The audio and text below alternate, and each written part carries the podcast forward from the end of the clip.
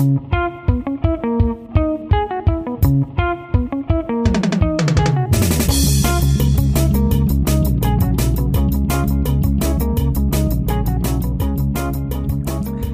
und herzlich willkommen bei Petterjoule. Hier ist Christoph Dollner-Gruber mit dem Podcast der Österreichischen Energieagentur. Endlich wieder nach einer langen Sommerpause melden wir uns zurück. Es tut uns leid, dass wir so lange auf uns warten haben lassen. Es gibt gerade richtig viel zu tun. Es ist ordentlich Schwung in der österreichischen Energie- und Klimapolitik. Und die explodierenden Strom- und Gaspreise beschäftigen uns natürlich auch gerade sehr, zugegeben. Und bevor wir heute in Medias Res gehen, muss ich noch was erzählen. Vielleicht erinnert ihr euch noch an unsere Podcast-Serie zum Erneuerbaren Ausbaugesetz. Im Herbst 2020 ist das EAG in Begutachtung gegangen und wir haben in fünf Folgen Stimmen aus der Energiewirtschaft und von Klimaschutzministerin Leonore Gewessler zum Gesetzesvorschlag eingeholt.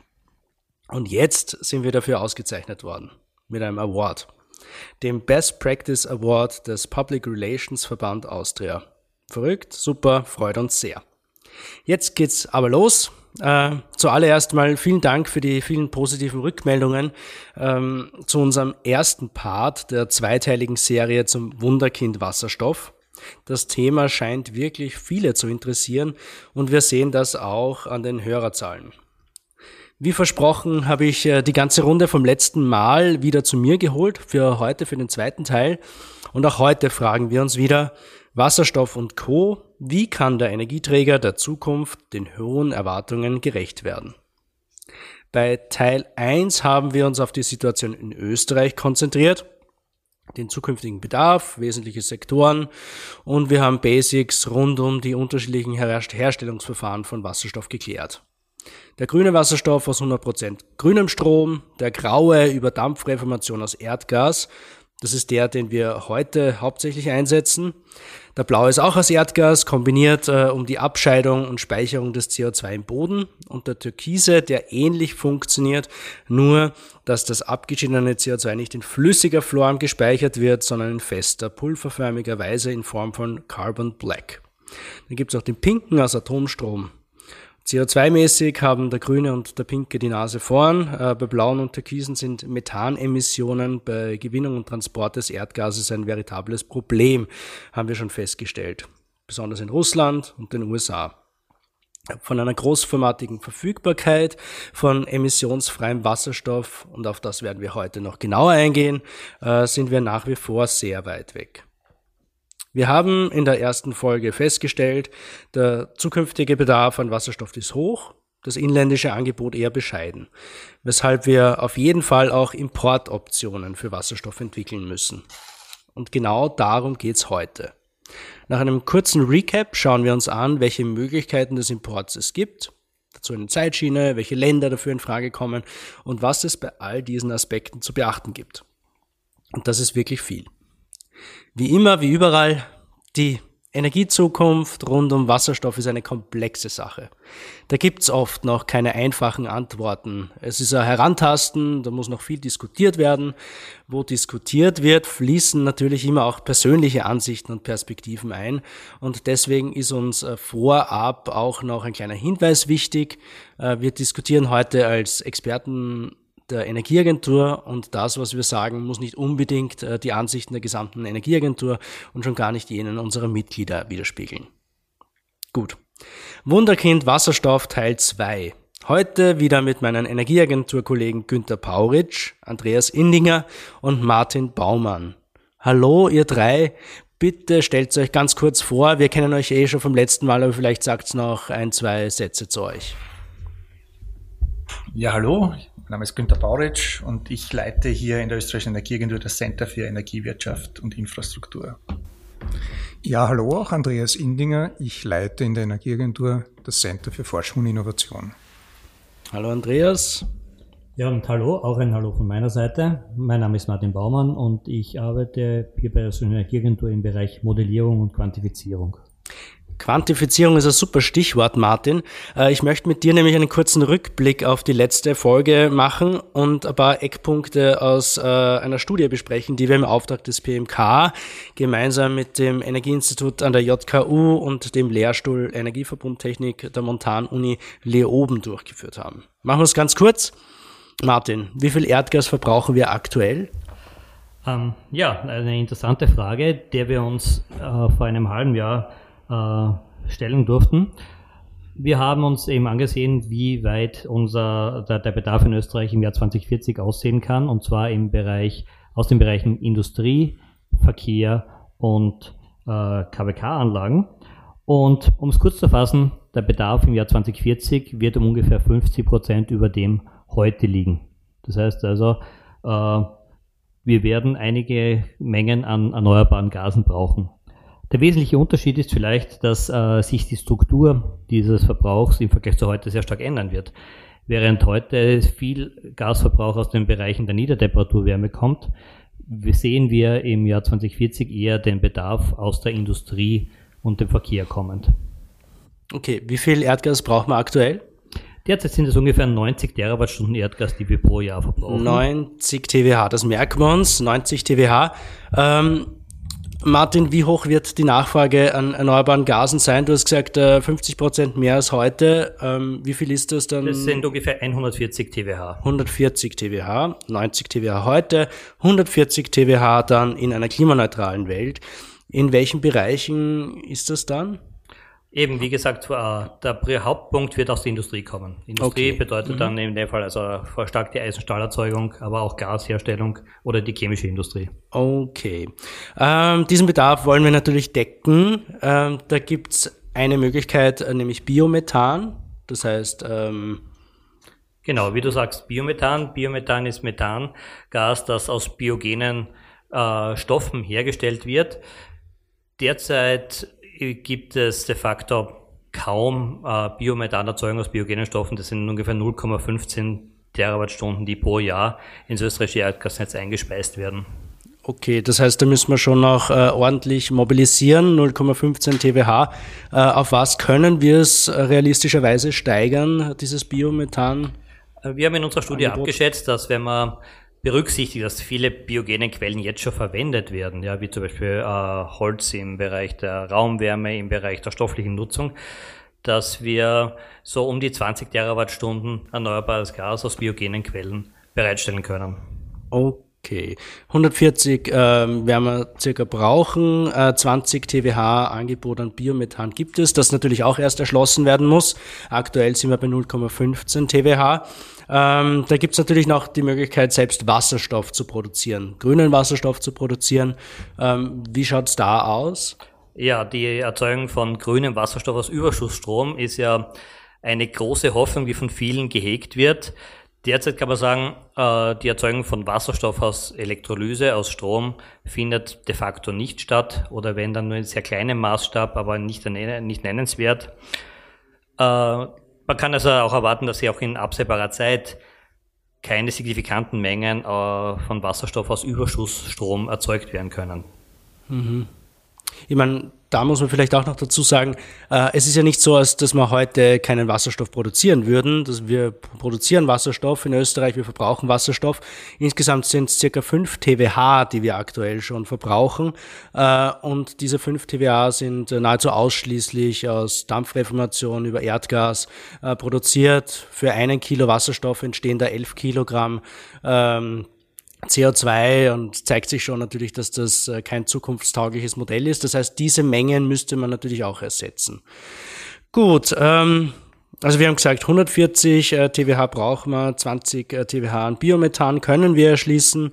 Ähm, das inländische Angebot an grünem Wasserstoff hält sich auf absehbare Zeit in Grenzen natürlich. Ähm, wir wollen 100 äh, Prozent äh, erneuerbaren Strom 2030 haben und da ist bisher noch wenig Spielraum für die Produktion von grünem Wasserstoff. Also bleibt da irgendwas zwischen 100 TWH als Gap übrig, ähm, die wir tatsächlich auch importieren müssten. Gibt es noch eine Möglichkeit, diese Lücke ähm, zu verkleinern? Ja, also wir haben uns ja nicht nur die äh, nicht nur ein Szenario angesehen, wie groß der Bedarf an erneuerbaren Gasen sein kann, sondern wir haben uns auch angesehen, was zu äh, was für einen Werten kann man kommen, wenn man möglichst äh, stark auf Effizienz setzt. Und wir haben ein zweites Szenario entwickelt, das ist das Szenario Exergieeffizienz, in dem wir einfach annehmen, dass man die Nutzung von erneuerbaren Gasen auf das beschränkt, äh, wo es aus energetischen oder aus Temperaturgründen oder aus stofflichen Gründen unbedingt erforderlich ist. Und was wir dabei herausgefunden haben, ist, dass äh, der Bedarf in so einem Fall, also bei Ziehen aller e Effizienzregister, im Endeffekt auf 90 dBH ungefähr reduziert werden kann. Das heißt doch signifikant unter dem anderen Szenario zu liegen kommt. Mhm. Das heißt, wenn wir unsere Energieversorgung umbauen, ähm, sage ich mal, nicht an alten Infrastrukturen festhalten, sondern durchaus eine ambitionierte Transformation anstreben, ähm, Exergieeffizienz in den Vordergrund stellen, dann schafft man es von 140 TWH auf circa 90 zu kommen äh, und die Lücke wird entsprechend kleiner, die über inländische Erzeugung von Wasserstoff beziehungsweise über Importe abgedeckt werden muss. Sind wir ungefähr bei 70 äh, TWH, wenn ich jetzt genau, richtig gerechnet ja. habe. Ähm, das heißt, es ist durchaus noch eine, eine große Menge im Endeffekt, die es da aufzustellen gibt. Äh, 70 äh, TWH. Ähm, machen wir vielleicht noch einen Schritt äh, zurück. Günther, ähm, jetzt ist es ja nicht so, dass unser aktuelles Energiesystem ohne Importe auskommen würde. Kannst uns du da einen Überblick geben? Ja, gerne. Ähm, also der Status quo, von dem wir ausgehen und von dem aus wir dann betrachten können, welche Entwicklungen wir anstreben müssen, ist ja das, was wir heute vor uns haben. Und heute vor uns haben wir ein Energieversorgungssystem in Österreich, in dem wir einen Anteil von ca. 34 Prozent, knapp weniger an erneuerbaren Energieträgern am Bruttoinlandsverbrauch haben, worauf wir sehr stolz, stolz sind, weil wir damit in, unter den Top 5 Mitgliedstaaten innerhalb der Europäischen Union sind. Das bedeutet aber trotzdem noch, dass zwei Drittel der österreichischen Energieversorgung von fossilen Energieträgern abhängig sind. Und wenn man sich die Aufbringung der Energie in Österreich anschaut, dann haben wir insgesamt nur einen Anteil von circa 30 Prozent an inländischer Aufbringung. Äh, in dieser inländischen Aufbringung stecken unsere ganzen erneuerbaren Energieträger. Das ist die Biomasse, das ist die erneuerbare Stromerzeugung aus Wasser, Wind und Photovoltaik und in einem äh, geringeren Ausmaß eine inländische Aufbringung an Erdöl und Erdgas. Das bedeutet, der erneuerbaren Anteil unserer, inter, äh, unserer äh, nationalen Aufbringung ist 83 Prozent. Das schaut grundsätzlich schon sehr gut aus. Wenn man sich aber dann ansieht, dass wir 70 Prozent der Energie importieren und die ist fast ausschließlich fossil, die wir importieren. Also da ist das ganze Erdgas und das Erdöl natürlich dann äh, drinnen. Dann sieht man eben diese große Importabhängigkeit, die das jetzige Energiesystem auch hat. Und vielleicht interessant noch dazu zu sagen, woher kommen denn unsere fossilen Energieträger, die wir importieren? Und das sind tendenziell eben Staaten, die, sagen wir, diese demokratischen Traditionen, wie wir sie haben, nicht so hoch schätzen, wie es eigentlich sinnvoll wäre. Also unsere Hauptlieferländer für Öl sind Kasachstan, Libyen, der Irak und Aserbaidschan. Ja, das bedeutet, das heißt, wenn wir unsere Energieversorgung umstellen und vom Öl unabhängiger werden, besteht natürlich auch die Chance, unabhängiger von diesen Staaten zu werden. Äh, Gasversorgung, so nebenbei erwähnt, natürlich kommt zum größten Teil aus Russland, das auf einem Demokratieindex im Vergleich mit den anderen erwähnten Staaten auch nicht signifikant besser einzustufen ist. Ja, und von diesem System ausgehend sehen wir schon, wenn wir in die Zukunft schauen, es gibt eigentlich die zwei Haupthebel, die wir in unserem Energiesystem äh, anwenden können. Das heißt, wir müssen schauen, dass wir die Nutzung erneuerbarer Energieträger maximieren, insbesondere mit dem Fokus auf inländische Aufbringung erneuerbarer Energieträger. Aber völlig gleichberechtigt daneben sehen wir, dass Energieeffizienz und der Einsatz möglichst energieeffizienter Technologien wirklich gleichberechtigt daneben stehen, dass wir in Summe eben eine Energieversorgung zusammenbringen, die eine möglichst geringe Importabhängigkeit auch in einem klimaneutralen Österreich des Jahres 2040 äh, ermöglicht. Aus heutiger Sicht betrachtet, aus diesen 70 Prozent Importabhängigkeit, die wir haben, müssen wir voraussichtlich davon ausgehen, dass wir auch im Jahr 2040 in einem klimaneutralen Österreich ein Nettoenergieimporteur sein werden. Mhm. Genau, auf diese 34 Prozent hast du gesagt, sind wir äh, stolz im europäischen Vergleich, aber auch unsere Importabhängigkeit ist überdurchschnittlich hoch, wenn man es vergleicht mit anderen Ländern. Hat sicher damit zu tun, dass wir auch ein kleines äh, Binnenland sind, ähm, da auch nicht natürlich auf ähm, auf fossile äh, Ressourcen zu, zurückgreifen können. Ich, mir ist da letztens eine interessante Zahl untergekommen, äh, was nämlich äh, die Eigenproduktion von Erdgas betrifft. In den 70er Jahren haben wir die Hälfte unseres Erdgasbedarfs aus äh, inländischen Quellen decken können. Der Bedarf ist natürlich jetzt so angestiegen seit den 70ern, dass diese Menge geschrumpft ist, enorm geschrumpft ist. Und heute sind es nur mehr um die 10 Prozent, äh, Tendenz sinkend, die wir aus inländischen Quellen ähm, aufstellen können. Ähm, Günther, du hast angesprochen, äh, Effizienzgewinn ist da besonders wichtig, auch um die Importabhängigkeit äh, zu reduzieren. Ähm, hast du da ein Beispiel, wo das besonders äh, wirksam sein könnte? Naja, generell ist natürlich Energieeffizienz, wie ich gesagt habe, einer der Haupthebel äh, und das zieht sich durch das gesamte Energiesystem, äh, sowohl äh, bei den Technologien, die im energetischen Endverbrauch eingesetzt werden, aber auch bei den Umwandlungstechnologien.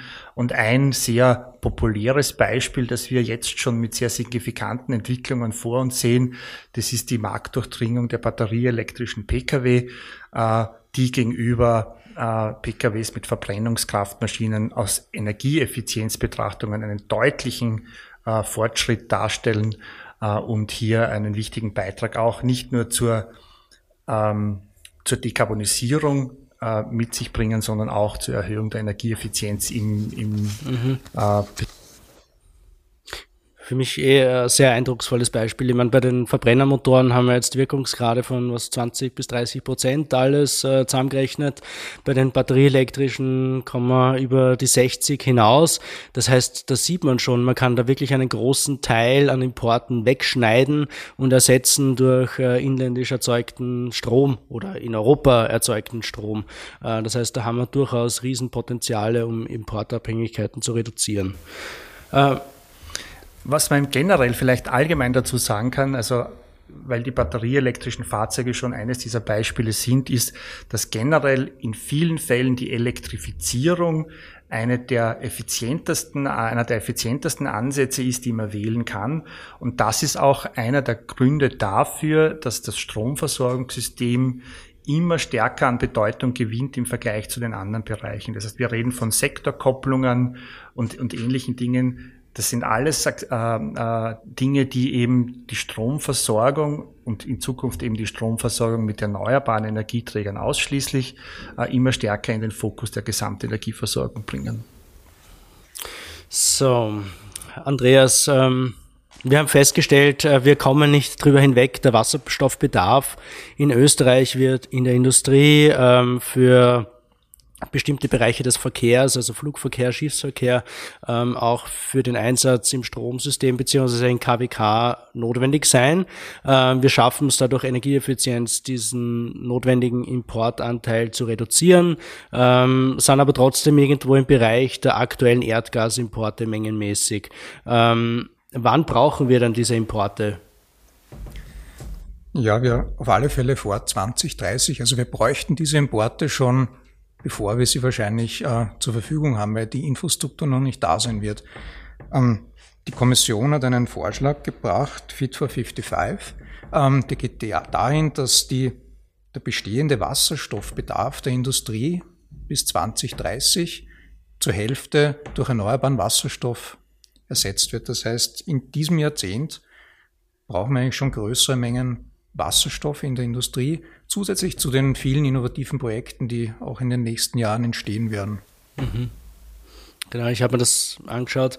Ähm, heute verbraucht die EU-Industrie ähm, schon 7,5 Millionen Tonnen Wasserstoff. Das sind 250 TWH, ähm, hauptsächlich äh, in der Düngemittelproduktion. Ähm, und in der Raffinerie. Diese Mengen kann man bis 2030 natürlich ein bisschen reduzieren. Ähm, wenn man zum Beispiel Elektromobilität forciert, weniger Benzin, Diesel braucht im Verkehr, ähm, muss man natürlich auch weniger durch die Raffinerie schicken äh, und reduziert dort die Mengen an gebrauchten Wasserstoff. Für den Düngemittelbereich gibt's äh, Substitute, äh, die aufkommen und dafür sorgen, dass Wasserstoff auch im Bereich äh, der Düngemittelproduktion eine geringere Rolle spielt. Ähm, aber nichtsdestotrotz, da kommt natürlich was äh, dazu, da kommt noch der, die Stahlindustrie dazu.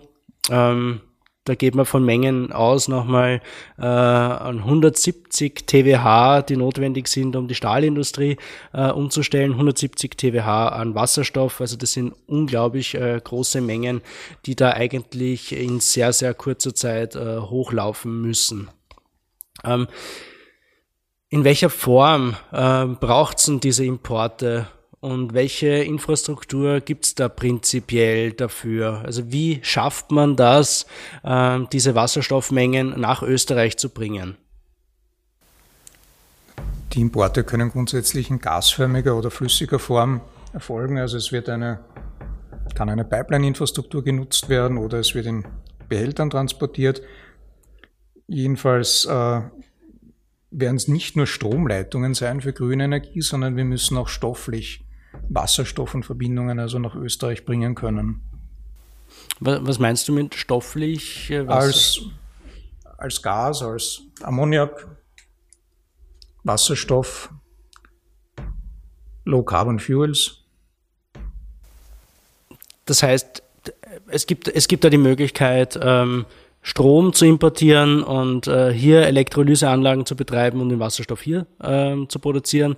Es gibt äh, die Möglichkeit, äh, Wasserstoffpipelines äh, zu haben, ähm, um den Wasserstoff direkt äh, zu importieren oder in Form von äh, LNG, trans also nicht LNG dann, sondern äh, Liquid äh, Hydrogen in, äh, über Schiffinfrastruktur. Kann ja, was dann natürlich auch den Vorteil hat, dass uns andere Speicheroptionen zur Verfügung stehen. Das heißt, wenn wir hier eigentlich über Wasserstoffimporte reden, ähm, dann heißt das nicht, dass wir immer Wasserstoff importieren, sondern es gibt die Möglichkeit, Strom zu importieren, um hier Elektrolyseanlagen zu betreiben. Es gibt äh, die Möglichkeit, Wasserstoff in flüssiger Form über Schiffe zu transportieren. Es gibt äh, die Möglichkeit, Wasserstoff in Pipelines äh, nach Österreich zu bringen.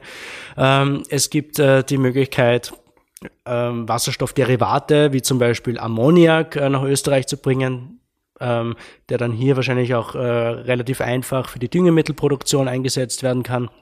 Es gibt die Möglichkeit, ähm, Wasserstoffderivate in Form von E-Fuels äh, zu importieren, was dann wahrscheinlich nicht so einen großen Unterschied macht äh, zu aktuellen Benzin- und Dieselimporten, ähm, so es sie gibt. Ähm, genau. Und was man halt dabei berücksichtigen sollte, ist auf der einen Seite ähm, je größer die Kohlenwasserstoffe sind, die wir da dann importieren können, also je größer die Moleküle sind, desto leichter tun wir uns mit dem Import, weil desto dichter ist es. E-Fuels sind leichter zu transportieren als Wasserstoff. Äh, auf der anderen Seite wiederum äh, ist natürlich jede weitere Umwandlung von Strom zu Wasserstoff, zu Synthesegasen, mhm. Ammoniak mhm. oder E-Fuels mit Verlusten behaftet. Das heißt, aus Effizienzgründen sollte man natürlich darauf trachten, dass das Endprodukt möglichst wenig Umwandlungsschritte durchlaufen muss, damit möglichst wenig Energie entlang des Umwandlungspfades verloren geht. Das heißt, das ist im Endeffekt ein bisschen abzuschätzen. Sind es auf der einen Seite Transportkosten oder ist es die Effizienz? Was äh, schlägt eher zu Buche in diesem Fall? Ja, genau, ein wichtiger Punkt. Äh, wenn man vereinfacht ausgeht davon, äh, Elektrolyse hat einen Wirkungsgrad von 70 Prozent. Ähm, da kommt dann am anderen Ende Wasserstoff raus. Würde man diesen Wasserstoff methanisieren wollen, ähm, hat das nochmal einen Wirkungsgrad von 70 bis 80 Prozent. Das heißt äh, nochmal 20 Prozent äh, mehr Verluste. Einen ähnlichen Wirkungsgrad hat man dann über Fischer-Tropsch, wo man dann einen, einen Diesel rausbekommt. Also dann merkt man schon, ähm, dass da ordentlich Verluste damit einhergehen. Auch, äh, glaube zur Ammoniakproduktion äh, über Haber-Bosch-Verfahren braucht man dann auch sehr viel Energie, äh, muss sehr viel Energie reinstecken, um das Ammoniak rauszubekommen. Jetzt hören wir natürlich äh, immer wieder auch, dass äh, man ja nicht nur grünen Wasserstoff importieren kann, ähm, sondern zum Beispiel auch blauen oder türkisen. Ähm, was steckt denn da dahinter? Na, die Idee ist dabei, dass man im Endeffekt mm, die Versorgung mit Wasserstoff frühzeitiger hochfährt, ähm, um damit die Endverbrauchstechnologien, die damit betrieben werden können, leichter äh, ausrollen zu können. Sprich, man tut sich dann leichter die entsprechenden äh, Brenner, die entsprechenden Brennstoffzellen und so weiter in der, in, bei den Endnutzern auszurollen. Und die Idee oder der Vorschlag ist ja da, dass man jetzt nicht auf reinen grünen Wasserstoff setzt, sondern eben auf blauen oder türkisen. Und, und lassen sich die tatsächlich schneller hochlaufen? Ähm, prinzipiell ja, zumindest wenn um, wenn man jetzt den Aspekt der CO2-Abscheidung weglässt, weil die Importinfrastruktur von Erdgas ist ja prinzipiell vorhanden. Mhm. Problematischer wird es wiederum, wenn man dann aber dann entsprechend fordert, dass diese, dieser Wasserstoff eigentlich CO2-neutral ist, weil das bedeutet, dass man im Endeffekt entweder klassisches äh, CCS oder aber Pyrolyse-Verfahren anwenden muss was erstens weniger effizient, zweitens energieaufwendiger und drittens noch nicht so ausreichend entwickelt wurde. Das heißt, äh, für den ersten, für die erste Zeit wäre sicherlich damit zu rechnen, dass da mit der Wasserstofferzeugung noch wesentliche CO2-Emissionen verbunden sind. Mhm. Man könnte natürlich sagen, dass dieses Risiko oder diesen Nachteil nehmen wir in Kauf dafür, dass wir den Endverbrauchssektor schneller CO2-neutral entwickeln können. Aber es ist natürlich auch ein gewisses Risiko, weil, wie man weiß, es gibt wenige Dinge, die so lange halten wie ein Provisorium. Und wenn mhm. dieses Hochlaufen mit fossilen Erdgas ein Provisorium bleibt, ist es natürlich klimapolitisch kontraproduktiv. Genau, also wichtige Lock-in-Effekte. Ähm, wir haben das eh letztes Mal auch kurz gehabt, den Vergleich. Ähm, Gas, aus russischem Gas beispielsweise ähm, über die Dampfreformation grauen Wasserstoff herzustellen, erzeugt 11 Kilogramm CO2 pro Kilogramm äh, Wasserstoff. Wenn man äh, dieses ähm, das, das CO2, das dabei entsteht, ähm, verflüssigt, abscheidet und dabei eine Abscheidungsrate von 90 Prozent hat, dann kommt man noch immer auf vier Kilogramm äh, CO2 pro Kilogramm Wasserstoff. Das heißt, äh, das ist definitiv keine langfristige Option, äh, wenn wir tatsächlich klimaneutralen äh, Wasserstoff haben wollen, brauchen. Äh, der Hintergrund da sind natürlich äh, Leckagen, äh, die besonders auch im russischen ähm, Erdgasinfrastruktur, also beim Transport äh, entstehen und auch zum Teil bei der Produktion. Das heißt, ein wesentlicher äh, Nebenaspekt oder ein wesentlicher, ein wesentliches Problem, das beim blauen und türkisen Wasserstoff einfach da ist, ähm, sind äh, die Methanleckagen, die man ähm, nicht so einfach wegbekommt, beziehungsweise wo Europa wenig Einfluss drauf hat, ähm, wie äh, die Infrastruktur in Russland äh, ausschaut, wo wir ja äh, 85 Prozent circa unseres Erdgases herbekommen. Ähm, Gibt es in Österreich eigentlich die Möglichkeit, äh, CO2 zu speichern? Sprich, wir importieren Erdgas äh, und machen hier blauen Wasserstoff draus? Ähm, gesetzlich nein. Ähm, technologisch wahrscheinlich theoretisch. Es wurde jetzt noch nicht weiter untersucht.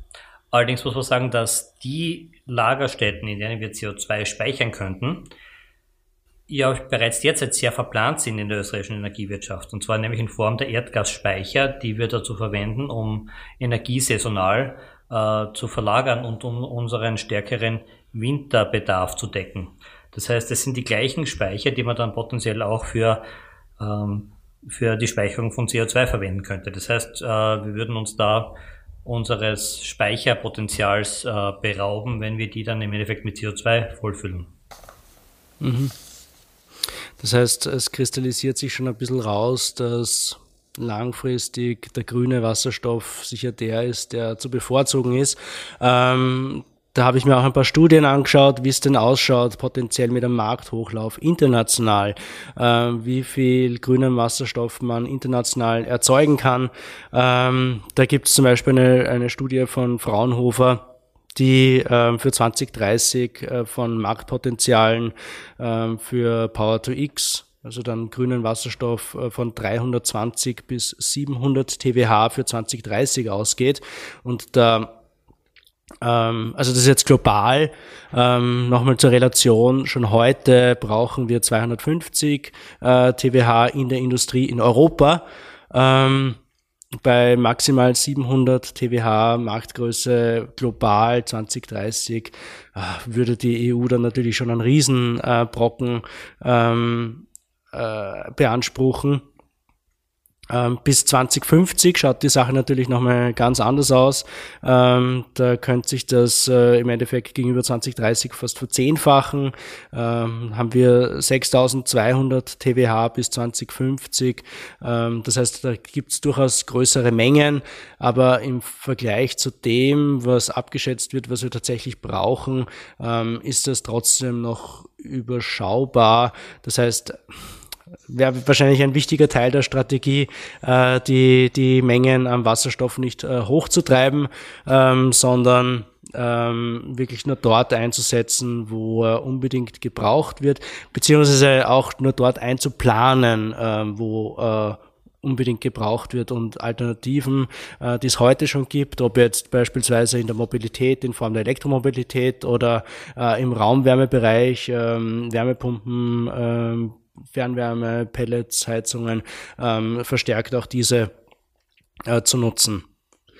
Ja, mengenmäßig werden wir in den nächsten zehn Jahren in Österreich jetzt mal keine großen Sprünge machen können. Ähm, woher können denn die Importe danach kommen? Oder bis dahin kommen? Wo gibt's denn äh, auf dieser Welt gute Potenziale äh, für die Produktion von grünem Wasserstoff beziehungsweise Derivaten davon? Ja, wo diese Potenziale liegen, da ist, ist ja die ganze Welt gerade dabei, diese aufzuspüren und zu suchen. Äh, die großen Hoffnungsregionen sind natürlich die mit äh, hoher Sonneneinstrahlung, beispielsweise im nordafrikanischen Raum und im arabischen Raum, äh, insbesondere auch im Zusammenhang, weil man äh, den Staaten, die heute von der Erdöl- und Erdgasförderung leben und ihre Wirtschaft darauf aufgebaut haben, irgendwelche langfristigen Nachfolgeperspektiven bieten möchte. Äh, es gibt aber natürlich auch Länder wie Australien, das sehr hohe Potenziale zur Stromerzeugung aus Wind und Photovoltaik hat und eine sehr äh, emissionsintensive Industrie selbst hat. Das wäre auch eine Region, die grundsätzlich in der Lage wäre, Wasserstoff zu exportieren. Dort ist man aber auch schon draufgekommen, dass eigentlich vielleicht der wirtschaftlich noch sinnvollere Ansatz darin besteht, nicht den Wasserstoff zu exportieren, sondern den CO2-frei hergestellten Stahl. ja. Und äh, damit ist eben die Frage, ob solche, ob solche Länder dann äh, wie Australien am Ende in Frage kommen. Eine der großen Hoffnungsregionen liegt auch in Südamerika, im, im südlichen Chile. Das ist eine Gegend mit sehr hohen Windkraft, äh, Windgeschwindigkeiten und Windkapazitäten, wo man eben äh, Onshore-Windparks bauen kann mit 5000 Volllaststunden pro Jahr. Mhm. Äh, das sind die, sagen wir so, die großen Hoffnungsregionen, wobei man dazu sagen muss eben, das sind Hoffnungsregionen, die sind einmal identifiziert, weil die grundsätzlichen Potenziale vorhanden sind. Aber alles, was danach folgen muss, um überhaupt diese Importmöglichkeiten zu schaffen, gibt es noch nicht. Ja? Und die Grundsatzfrage, die sich dann in dem Zusammenhang stellt, will man wieder abhängig werden von Staaten, die eben vielleicht äh, keine demokratischen Strukturen haben, so wie wir es derzeit bei der, bei der Öl, beim Ölimport sind, oder wollen wir hier andere Maßstäbe ansetzen und eben demokratische Strukturen in anderen Ländern mit unterstützen und fördern? Ja, das ist vielleicht der eine Aspekt. Und der andere Aspekt ist, wie stellen wir sicher, dass auch die Wirtschafts- und Energiesysteme dieser Länder dekarbonisiert werden? Überlassen wir das diesen Ländern oder wird parallel zum Aufbau einer Infrastruktur, die wir dann für Importe nutzen könnten, eine Dekarbonisierung der dortigen Systeme vorgenommen, die dann zum Teil vielleicht, weil es sich ja eventuell vielmals auch um Entwicklungsländer handeln wird, äh, von uns mitfinanziert werden muss. Und ein interessantes Land, das natürlich in Frage kommt, weil es immer wieder in der Diskussion ist in Europa, ist halt zum Beispiel die Ukraine, weil man nicht ganz so weit schauen muss. Äh, da kann man natürlich wieder dazu sagen, äh, ja, es ist richtig, dass die Ukraine ein, ein Land ist, das relativ hohe erneuerbaren Potenziale hat.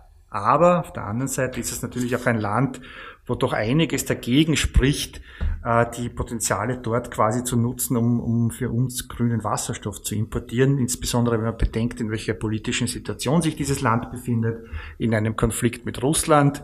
Äh, wir erinnern uns an die völkerrechtswidrige Annexion der Halbinsel Krim durch Russland, an die festgefahrenen Bürgerkriegszustände in der Ostukraine. Äh, das ist nur der eine Aspekt.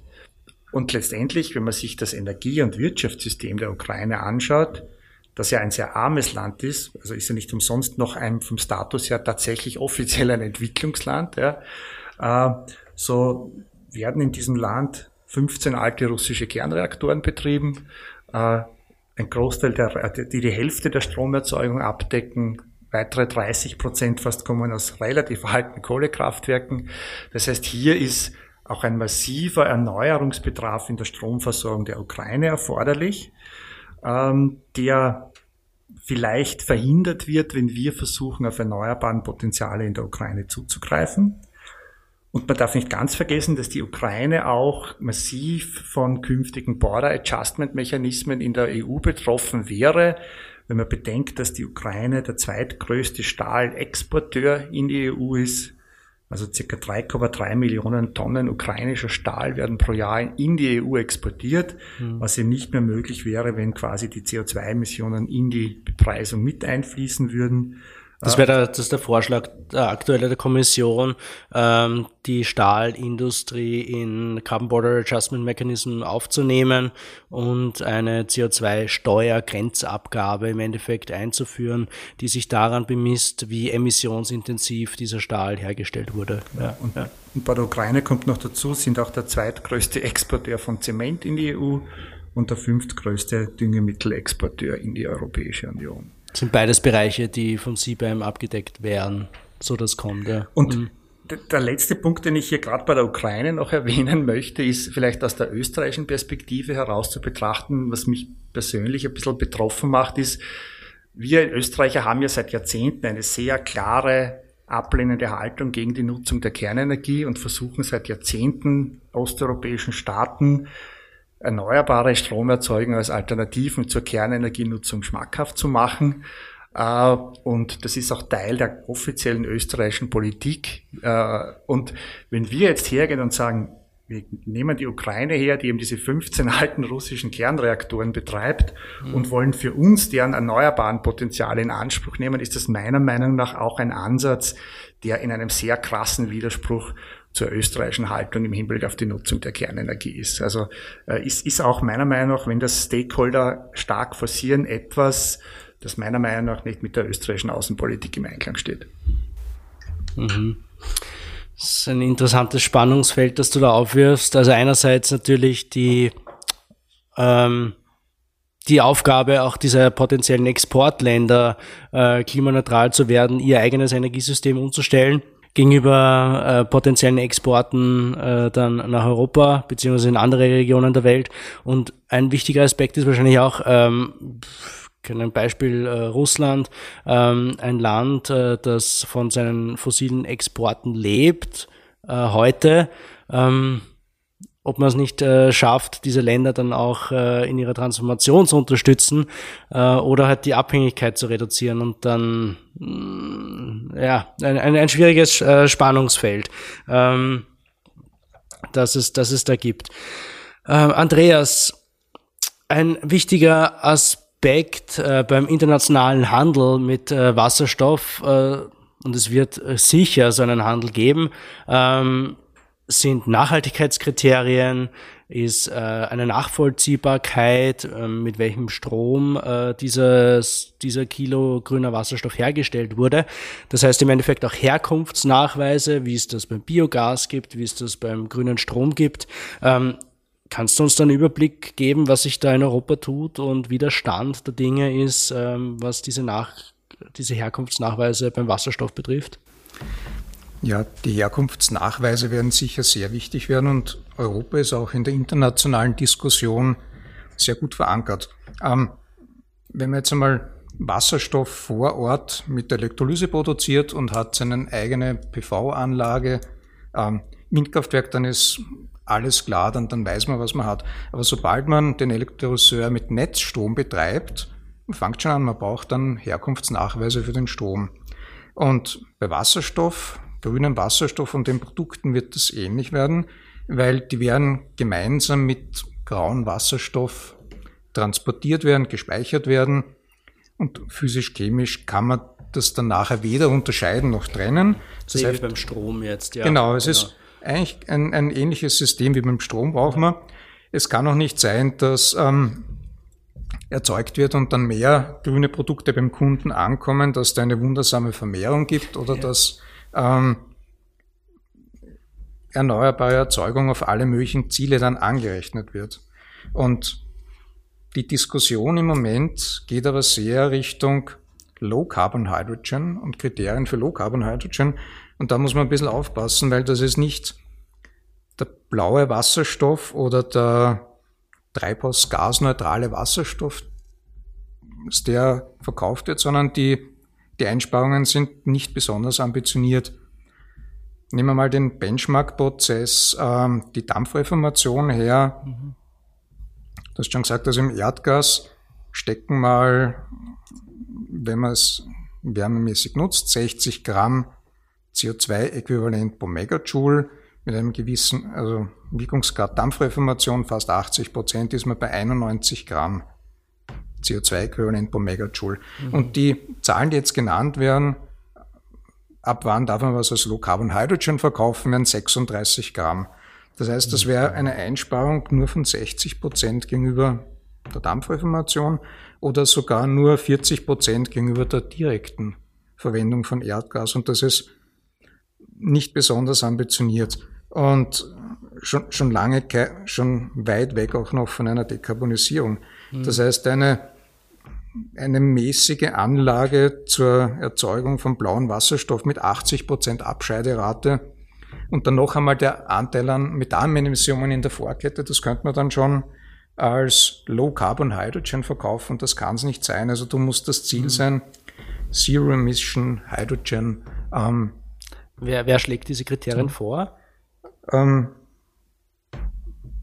gibt verschiedene. Es gibt ein spannendes EU-Projekt, Certify, mhm. ähm, aber auch in der Diskussion jetzt bei diversen EU-Richtlinien tauchen diese minus 60, minus 70 Prozent auf. Mhm. Ähm, von ambitionierten Definitionen ist man im Moment meiner Meinung nach weit entfernt. Vielleicht braucht man für die Hochlaufphase eine, eine Übergangsphase, aber Wichtig ist, dass rasch klar ist, was man einkauft. Und es wird ambitioniertere Länder geben, es wird ambitioniertere Kunden geben, die auch bereit sind, etwas mehr zu zahlen. Mhm. Und das Problem ist, wenn man das, ähm, diesen Wasserstoff nicht ambitioniert definiert, man bekommt nur das, was man verkauft. Also wenn ein Produzent mhm. ähm, die zusätzliche CO2-Abspeicherung kostet einfach Geld. Wenn er dann nicht mehr Gewinn macht, wird er es nicht machen. Also wir müssen wirklich ein, auf, ein, Klar, eine ja. seriöse Herkunftsnachweise zu kaufen, dass man wirklich weiß, was steckt da wirklich dahinter, wie wurde der erzeugt. Ja. Wenn da, wenn da steht 60 Prozent Einsparung reicht, dann wird es das sein und nicht mehr. Ja, genau. Ja, klar. Mhm. Ja. Ähm, das heißt, auch da ist noch vieles im Unklaren. Ähm, ich rede da gern von der Fuzzy Face ähm, beim Wasserstoff also bei den Herkunftsnachweisen, bei den Hochlaufkurven. Ähm, mich würde jetzt noch ein kleiner Blick zurück äh, interessieren. Ähm, wir haben ja damals, äh, als wir den Erdgas, Erdöl hochlaufen haben lassen, ja auch eine neue Infrastruktur plötzlich gebraucht. Und ich stelle mir die Frage, ob man davon nicht vielleicht was lernen kann äh, für diese Herausforderung, die jetzt auf uns wartet mit den Hochlauf- oder Wasserstoffinfrastrukturen. Martin, was sagst du dazu? Kann man da was davon lernen? Ähm, man kann natürlich was davon lernen. Und eine der wesentlichen Lektionen, die wir daraus ziehen können, wenn wir uns den Hochlauf der fossilen Energieimporte nach Österreich anschauen, ist, dass sich, dass man aber eigentlich erwarten kann, dass die Situation in den nächsten 20 Jahren anders sein wird als in den letzten. Der Hochlauf von Erdöl- und Erdgasimporten nach Österreich war damals aber geprägt von einem anderen Marktumfeld. Es begann im Großen und Ganzen einmal nach dem Zweiten Weltkrieg und die Marktstruktur war wesentlich staatlich geprägt, geprägt davon zwischenstaatlichen Abkommen, von geplanten staatlichen Ausbau. Die meisten Energieversorger waren sehr stark staatlich dominiert. Mhm. Das ist in, überhaupt nicht vergleichbar mit, der, mit dem liberalisierten Energiemarkt, den wir heute hier in Österreich kennen. Mhm. Ein weiterer Unterschied ist natürlich die Kostenstruktur der, dieser Energieträger.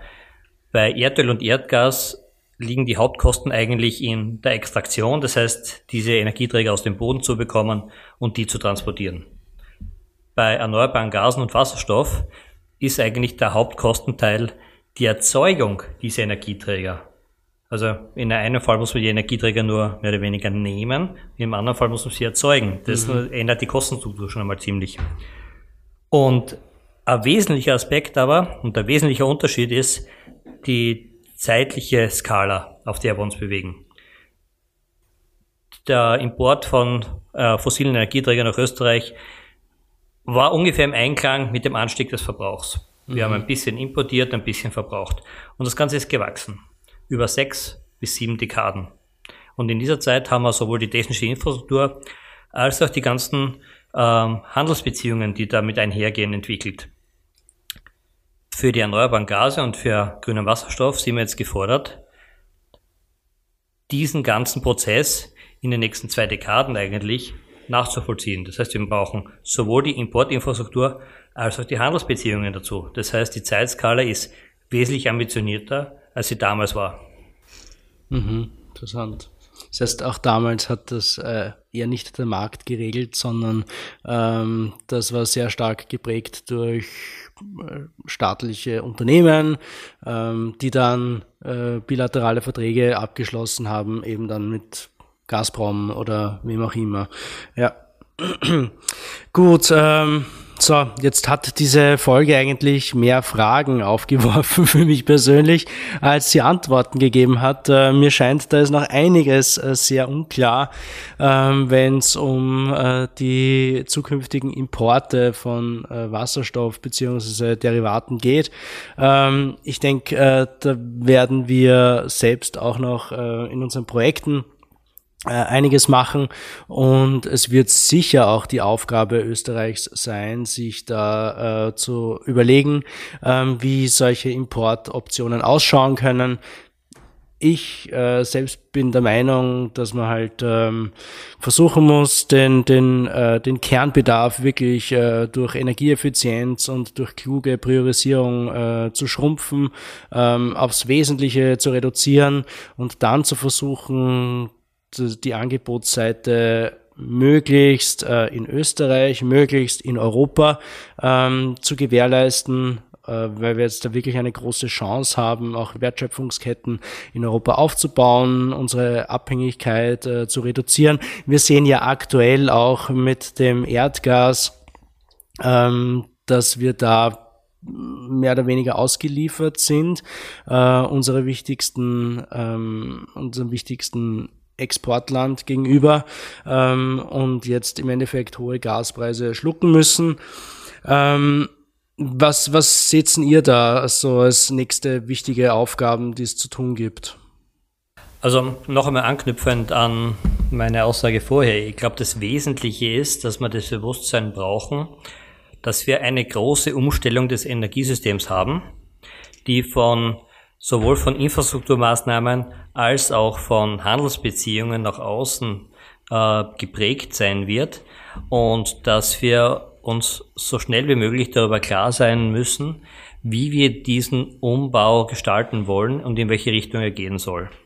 Und dass wir nicht mehr so viel Zeit haben, uns das zu überlegen. Das heißt, äh, wir brauchen einen Plan, wie wir das gestalten können. Weil diese Energieträger, die wir hier importieren wollen, wir werden nicht die einzigen sein, die sie importieren wollen. Das heißt, es wird ein globaler Wettbewerb daher stattfinden. Und als, gerade als kleines Land ist es umso wichtiger, dass wir rechtzeitig die Beziehungen dazu aufbauen, damit wir die Versorgung für Österreich hier sicherstellen können. Mhm. Bitte Günther. Ich glaube, was ganz, ganz wichtig ist, an Anbetracht der Tatsache, dass die, diese theoretisch denkbaren Importmöglichkeiten noch so vage sind und wir auch nicht wissen, inwieweit sie überhaupt mittel- bis langfristig realisierbar sind, dass es ganz wichtig ist, strategisch im Inland die ganzen Potenziale für erneuerbare Energieträger zu heben, die nur irgendwie greifbar sind für uns, um eben diese künftige Importabhängigkeit zu minimieren. Und dazu zählt aber dann auch, dass wir uns ganz genau überlegen müssen, wo dürfen und wollen wir erneuerbare Gase überhaupt einsetzen.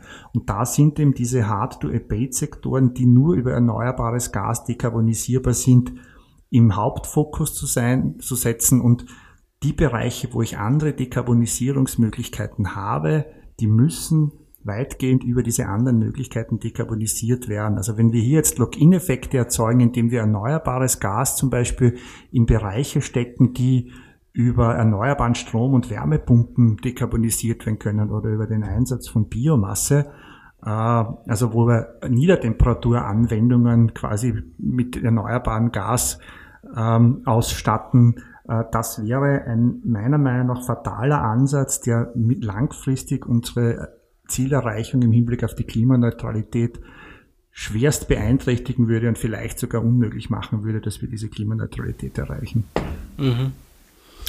Das heißt, äh, klarer Fokus auf äh, massiven Ausbau erneuerbarer, da würde ich ergänzen, nicht nur in Österreich, sondern in der Europäischen Union gemein, gesamt und klare Priorisierung des Einsatzes von Wasserstoffnutzung, von Alternativen, die es jetzt schon gibt, äh, besonders in Bereichen, wo heute schon viele Alternativen da sind, um dann tatsächlich auch Wasserstoff zu haben in Hard-to-Abate-Sektoren, was natürlich auch ein wichtiger äh, Standortvorteil äh, ist, den man dann österreichischen Unternehmen bieten kann, äh, wenn sie Zugriff auf diese ähm, Potenziale äh, haben.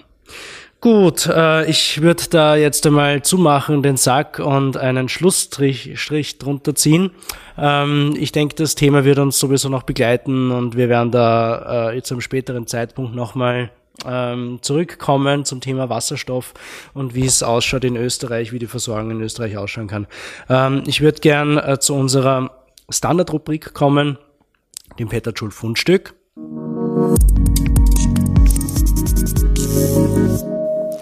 Wie jede Folge geht es darum, dass jeder kurz äh, etwas erzählt, das einem untergekommen ist. Ich äh, erkläre jetzt, spare mir das Sprüchel. Günther, was hast du uns mitgebracht? Ja, was habe ich mitgebracht? Äh, nachdem wir ja von Klimaneutralität reden und manche noch immer glauben, dass die Atomenergie einen wichtigen Beitrag zur Erreichung der Klimaneutralität spielen kann, habe ich gefunden, diese Woche neu veröffentlicht, den World Nuclear Industry Status Report 2021 in dem man sich ganz genau informieren kann, wie es der Atomenergienutzung in der Welt äh, geht, wie es um diese bestellt ist und welchen Beitrag sie leisten kann. Also es ist wirklich ein, ein umfassendes Konvolut mit sehr vielen Daten und Informationen und daraus kann man bestens ableiten, wie es um die 415 im Betrieb befindlichen Atomreaktoren auf der Welt steht, die im Durchschnitt mehr als 30 Jahre alt sein und insgesamt nicht mehr als 10 Prozent zur Stromerzeugung global beitragen äh, veröffentlicht auf www.worldnuclearreport.org. Äh, ein wirklich äh, interessantes Konvolut, wenn man sich mit Fragen der Kernenergie einmal kritisch auseinandersetzen möchte. Man hat schon durchgehört, dass du das gerne tust, dich kritisch auseinandersetzen mit Nuklearenergie. Andreas, was hast du uns mitgebracht? Ja, ich habe mein Fundstück vor drei Tagen auf Twitter gefunden. Äh, Herbert Dies, der Vorstandsvorsitzende der Volkswagen AG, hat zehn Wünsche an die deutsche, an die Koalitionsverhandlungen in Deutschland getwittert. Und sein Wunschvorschlag Nummer sieben heißt, grüner Wasserstoff ist kostbar und energieintensiv. Aber ihm geht es jetzt nicht, den grünen Wasserstoff für den Antrieb für seine Autos zu bekommen. Ähm, in seinen Wünschen Nummer 4, 5, 6 steht ganz klar, es geht Richtung Elektromobilität. Ihm geht es darum, äh, die Materialien... Seine Autos zu verkaufen. ihm geht es darum, die, die Materialien auch grüne herzustellen und darum geht es dann weiter. Der grüne Wasserstoff wird dringend benötigt für grünen Stahl und für die Dekarbonisierung von Industrien wie Chemie und Zement. Ja, und da ist mir noch eine Zahl in Erinnerung. Ähm, Franz Keinersdorfer, der Vorstand der Fürstalpine, hat einmal äh, circa ähm, ausgerechnet, ähm, wie viel das an circa Mehrkosten äh, ihren Schätzungen nach sein wird, äh, auf ein Auto umgelegt, äh, da äh, grünen Stahl zu verwenden im Vergleich zu fossilen Stahl sind um 150 Euro mehr. Ähm, also das ist was das durchaus verkraftbar ist, wahrscheinlich, wenn man die Gesamtkosten eines Pkw betrachtet. Kostet so viel wie eine Außenspiegelheizung. Martin, ja, hast du was? Mein Fundstück der Woche ist, hat einen halben Fuß im Energiebereich, äh, ist auch von Twitter. Ich bin über einen Tweet gestolpert von Holger Schmidt, äh, der die Marktkapitalisierung von 10, den der 10 wertvollsten Unternehmen im Jahr 2011 und im Jahr 2021 verglichen hat. Und ja, im Jahr 2011 war die Marktkapitalisierung bei 2,7 Billionen, jetzt bei 13,9. Das ist das, das kleinere. Das größere ist, in der Marktkapitalisierung 2011 waren fünf äh, ähm, erdölbasierte Energieunternehmen unter den börsenkapitalisiertesten äh, Unternehmen der Welt. Im Jahr 2021 nur noch ein einziges, nämlich Saudi Aramco, das damals mhm. noch nicht an der Börse war. Alle anderen sind aus den Top Ten verschwunden. Und man kann natürlich jetzt über die ähm, Aussagekraft oder die äh, von Börsenkursen äh, diskutieren. Allerdings, was man da klar draus sieht, ist die Bedeutung von Erdöl in der globalen Wirtschaft nimmt offenbar aus Sicht der Investoren massiv ab. Mhm. Natürlich die Bewertung der Reserven war 2011 noch eine andere, als äh, sie das jetzt ist, ja. Die berühmte Carbon Bubble. Gut, ähm, mein Fundstück ist ein neuer Podcast, äh, diesmal aus eigenem Haus. Klimadialog heißt er. Er wird herausgegeben von Klimaaktiv einer Initiative des Klimaschutzministeriums und wir als Energieagentur koordinieren ja äh, diese Initiative Klimaaktiv. Ähm, der Klimadialog will Lösungen und Hintergründe der Klimakrise endlich verständlicher erklären und holt Pionierinnen und tapfere Entscheiderinnen vor den Vorhang. Meine Kollegin Anna Wintersteller moderiert. Äh, zwei Folgen gibt's bereits, ähm, sind zu hören und gleich zu abonnieren wie Peter Joule. Ähm, bitte macht's es, hört's rein. Äh, Klimadialog, äh, der neue Podcast von Klimaaktiv. Ja, das war's auch schon äh, von uns mit der heutigen Folge. Ähm, vielen Dank an euch, Andreas, Martin und Günther, dass ihr da wart, dass ihr mit mir gesprochen habt. Ja, gerne, war spannend. Danke für die Einladung. Ja, auch von meiner Seite danke für die Einladung. Irgendwann müsst ihr auf jeden Fall wiederkommen, ähm, wenn wir vielleicht ein bisschen mehr wissen, wie Österreich das Thema Wasserstoff angehen will, wenn es dann vielleicht eine Wasserstoffstrategie gibt. Ähm, bin mir sicher, äh, das ist in nächster Zeit einmal der Fall. Ähm, sind wir äh, optimistisch auf jeden Fall. Äh, ich äh, bedanke mich recht herzlich bei der Laura Fanschek, die diese Folge produziert hat. Ähm, bedanke mich natürlich auch bei den Hörern und Hörerinnen, äh, die es bis jetzt durchgehalten haben und sage äh, Baba und bis zum nächsten Mal bei Peter Schul, dem Podcast der Österreichischen Energieagentur.